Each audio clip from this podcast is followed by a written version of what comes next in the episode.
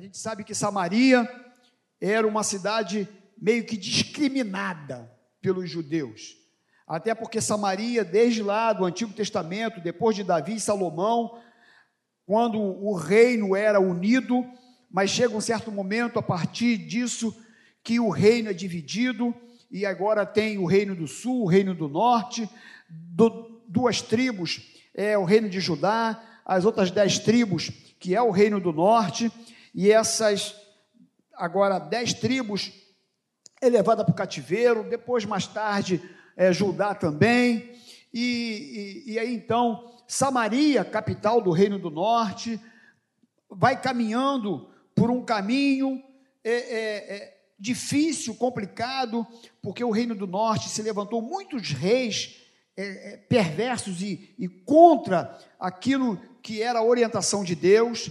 E então Samaria, ela é, ela é assim povoada por conta disso, de, do povo ser levado para o cativeiro, ela começa a ter uma miscigenação, já não é mais puro, só com os judeus. Então, agora, é, é os judeus que habitavam em Samaria começam a, a casar-se com mulheres de outros povos, de outras nações, e por conta disso, esses deuses é, desses povos começaram a ser introduzidos também em Samaria. E aí começou uma mistura de deuses, até que agora no Novo Testamento começa-se a buscar de novo a um único Deus, mas mesmo assim, Samaria é vista pelos judeus como, sabe, um, uma, um, um povo misturado e era meio que discriminado. Mas Jesus, ele é lindo, maravilhoso. Enquanto os judeus evitavam passar por meio de Samaria, não queria nada daquele povo, Jesus vai aonde ninguém vai, não é verdade? Jesus me achou lá, ó, onde ninguém queria ir, e te achou também, te achou também, Leandro, porque ele é lindo, ele é maravilhoso, né? E ele nos encontra em lugares que ninguém vai, aonde as pessoas não conseguem, inclusive dentro do teu coração, onde o homem não pode tocar, Jesus consegue chegar lá.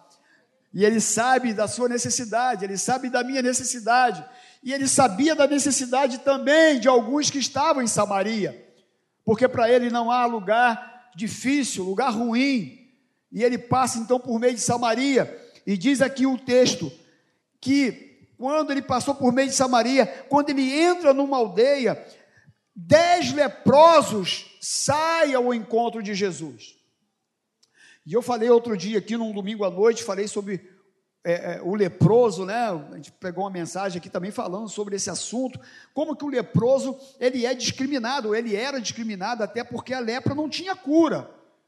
Inclusive o leproso tinha que vir gritando, né? Impuro, impuro, porque quando ele se aproximava, todo mundo se afastava. Lá vem o impuro, lá vem o leproso. E aí o leproso passava e não podia encostar ninguém. Normalmente o leproso ficava isolado, vivia em cavernas, leprosários. E agora, quando ele passa por meio de Samaria, esses leprosos, dez leprosos, imagina, dez leprosos vindo junto. Ó, quando esses leprosos vinham, meu irmão, as pessoas saíam correndo, saía fora do leproso, porque o leproso era alguém também que ninguém queria, ninguém queria estar perto, ninguém convidava para ir na sua casa para ir para um aniversário, uma festinha, e jantar para ninguém. Era leproso. Mas só que esses leprosos, quando percebem que Jesus está passando naquele lugar, eles se aproximam de Jesus. E diz aqui então que eles vão ao encontro de Jesus. Isso é a primeira coisa que eu queria deixar para você aqui nessa noite. Muitas vezes também a gente quer que Jesus nos alcance, mas o que falta muitas vezes é a gente ir ao encontro de Jesus, não é verdade? Porque a gente tem tantas, tantas carências, tantas demandas, tantas necessidades, e muitas vezes nós levamos nossa necessidade para tantas pessoas, falamos com tanta gente e deixamos de falar com aquele que pode resolver. Muitas vezes a gente deixa de orar para quem pode realmente fazer o um milagre, para quem pode mudar, e a gente fica só no blá blá blá, falando, falando, falando, e não fala para ele. Então, nessa noite, fala para Jesus onde está doendo. Fala para Jesus onde está o problema aí, meu filho. Abre seu coração para ela, para ele, minha filha. Busca nele. Foi isso que os leprosos fizeram. Eles foram ao encontro de Jesus. E no versículo de número 13, diz que ficaram de longe, porque eles nem se aproximavam, e lhe gritaram, dizendo: Jesus, mestre, compadece-te de nós, ou seja, tenha misericórdia de nós. É uma forma boa de se aproximar de Jesus, não é? Se aproximar de Jesus com arrogância é complicado, mas quem se aproxima de Jesus assim, se compadece de mim, tenha misericórdia de mim, me ajuda, Jesus. E eles se aproximam assim, desse jeito. E aí no versículo 14 diz que, ao vê-los, disse-lhe Jesus: Ide e mostrai-vos aos sacerdotes. Aconteceu que, indo eles, foram purificados. Olha que interessante esse versículo. Porque diz que quando Jesus os vê, Jesus diz para eles o seguinte: Ide, mostrai-vos aos sacerdotes, porque os sacerdotes é que tinham autoridade para dar o laudo e testificar para aquele leproso, para aquele doente, que ele estava curado. Então Jesus pede para que eles fossem até o leproso, ou aliás, até o sacerdote. Que os dez leprosos fossem até o sacerdote. Só que o texto diz o quê? Aconteceu que, o quê? Indo eles, foram purificados. Olha que interessante. Jesus ele tem a sua forma de realizar o milagre do seu jeito. Acho que foi a Isa que falou isso hoje. Não foi você, Isa? A Isa falou que Jesus faz não muitas vezes do nosso jeito, mas ele faz do jeito dele. E é verdade. Porque com outro leproso, Jesus tocou nele e ele foi purificado. Com o outro, Jesus bota lama, lodo no olho e manda ele lavar lá no tanque de Siloé. Olha só que doideira. Jesus pega o lodo, dá-lhe uma cuspida e cuspe fede. Pega o cuspe, esfrega assim e cheira. Mas fede o negócio, rapaz. Mas o cuspe de Jesus, né? Jesus dá uma cuspida naquele barro, pá, faz uma, uma massinha, cola no olho do cego e fala: agora vai lá lavar no tanque de Siloé. É o jeito que ele quis fazer. Aqui, Jesus fala para eles: vão lá no sacerdote. E os leprosos, sabe o que eles fizeram? O que eles fizeram? Eles foram. Na hora que Jesus falou para eles irem no sacerdote, Jesus não os curou. Jesus não falou assim, vocês estão curados agora. Não. Jesus não tocou nele e falou, toquei em vocês, nos dez, está todo mundo curado. Não. Jesus falou para os dez o seguinte: vai no sacerdote. E diz o texto que, indo eles, foram purificados. Ou seja, eles foram curados no caminho. Se ligou? Eles foram curados no trajeto. Muitas vezes o milagre acontece no processo.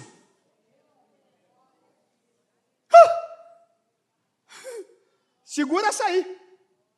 É assim. Muitas vezes é na obediência. Muitas vezes é você ouvindo o que ele está falando para você, você não está vendo nada, mas ele falou: vai para o sacerdote, eu vou. Se for Jesus que mandou, eu vou. Eu vou leproso, mas eu vou. E eles foram. E diz que indo eles, foram purificados no caminho. Por isso, o mais importante não é você ver, o mais importante é você crer. Você não está vendo nada, mas vai. Você não está vendo nada, mas obedece.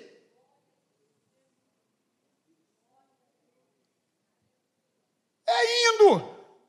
É fazendo. É realizando. Eu não estou enxergando nada, está tudo difícil, mas eu vou. Se Jesus falou para mim, eu vou. É no caminho. Às vezes precisa de um processo. E aí, indo eles, foram curados. Indo eles, o milagre aconteceu. E no versículo 15, diz que um dos dez, vendo que fora curado, voltou dando glória a Deus em alta voz. E prostrou-se com o rosto em terra aos pés de Jesus, agradecendo, e este era samaritano. Então Jesus lhe perguntou: Não eram dez os que foram curados? Onde estão, onde estão os nove? Não houve, porventura, quem voltasse para dar glória a Deus, senão este estrangeiro? Meus irmãos, olha, interessante, né? Porque Jesus pede os dez para irem ao sacerdote. E diz que indo eles foram purificados. Indo eles, os dez, foram curados. Mas diz o texto que somente um voltou dando glória a Deus. Somente um voltando, voltou e adorou Jesus, se colocando aos seus pés e reconhecendo que foi ele que curou e foi ele que abençoou. E a gente vê como que a gratidão muitas vezes é difícil permear o coração de algumas pessoas. As pessoas recebem as bênçãos de Deus, e não conseguem muitas vezes reconhecer que foi Deus que fez, ou até sabem que foi Deus que fez, mas não são gratos a Ele. Elas são abençoadas, de repente é curada, de repente Deus abençoou no casamento, abençoou com seu filho que foi restaurado, abençoa na, abençoa na sua vida espiritual, nos seus relacionamentos, não sei. Deus responde a oração. E a pessoa some. E aí tu procura, cadê? Sumiu. Ué, mas ela, ela não estava aqui, não, estava orando por ela, nos cultos de quinta-feira aqui. Estava clamando por isso aqui, por esse problema. Cadê ela? E as pessoas não são gratas a Deus como deveria. Elas pensam somente na bênção, só naquilo que elas precisam. Elas não conseguem entender que o abençoador é maior do que a bênção. E aí, acontece o que aconteceu com os nove. Porque Jesus pergunta: Ué, só voltou você? E veio o samaritano, hein? Só voltou você? Cadê os outros? Não eram dez? Cadê os outros nove? O que aconteceu com eles? Você conhece alguém assim, meus irmãos? Não olha para o lado. Não, aqui não tem pessoas ingratas. Mas eu conheço pessoas que estavam orando, buscando em Deus um milagre, uma resposta. Quando foi abençoado, sumiu. Largou a igreja, largou Jesus. Porque o interesse dela era apenas ficar curada da sua lepra. Era só isso que ela queria. Só queria usufruir do supermercado. Só na sua necessidade. Agora, o tema dessa mensagem é: fé e gratidão me levam à bênção completa. Por que esse tema? Porque esse leproso que voltou, ele se lança aos pés de Jesus dando glória a Deus, aleluia, como que reconhecendo que foi Jesus que o curou, que sarou. E aí então, quando ele se joga, se lança, e Jesus pergunta: Mas não eram dez? Só voltou você, só esse samaritano que voltou para dar glória a Deus. E aí Jesus fala uma coisa para ele sensacional. Porque Jesus chega para ele no versículo 19 e diz assim: Levanta-te, fica em pé. Porque isso também é bonito, né? Todos que se lançam aos pés de Jesus, se você quer estar de pé diante das suas demandas da vida, primeiro você tem que se colocar de joelho diante dele, né? Quando você se coloca diante de, joelho diante de Jesus, ele sempre te coloca de pé diante da vida, diante das circunstâncias, né? E Jesus diz para aquele homem: levanta-te, fica de pé. E Jesus responde uma coisa para ele, ou, ou pelo menos fala algo para ele, fantástico. Porque Jesus diz para ele o seguinte: vai, a tua fé te. A tua fé te. Os nove foram o quê? Curados. O que voltou foi o quê? Foi salvo. Os nove foram curados. Foram viver a vida. Agora eu fui curado, eu vou aproveitar a minha vida porque eu estou curado. Mas o que voltou, aproveitou não só a sua vida, mas do reino de Deus, das coisas do céu, da eternidade, da vida eterna. E Jesus diz para ele: vai, a tua fé te salvou. Como que Jesus dizendo, meu filho, curar, até o médico cura. De repente dá um remédio, tu fica curado. Mas salvar, só eu posso.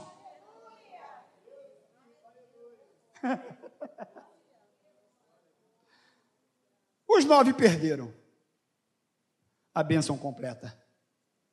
Ficou só com uma partezinha da bênção, a menor parte da bênção. Mas aquele homem que voltou, ele ganhou tudo que um homem ou uma mulher pode ganhar na sua vida, que é a salvação, que é a vida eterna, que é ter Jesus na sua vida. Nós aprendemos nesta noite que nós precisamos reconhecer, ter um coração grato aquilo que Deus tem feito na nossa vida. Porque o mais importante é o abençoador. Porque bênção é bom demais, claro que é. Ser curado, hum, maravilha. Mas ser curado sem Jesus não vale muita coisa. Mas ser curado com Jesus, ah, é a benção completa. Você pode ficar de pé e aplaudir o Senhor Jesus.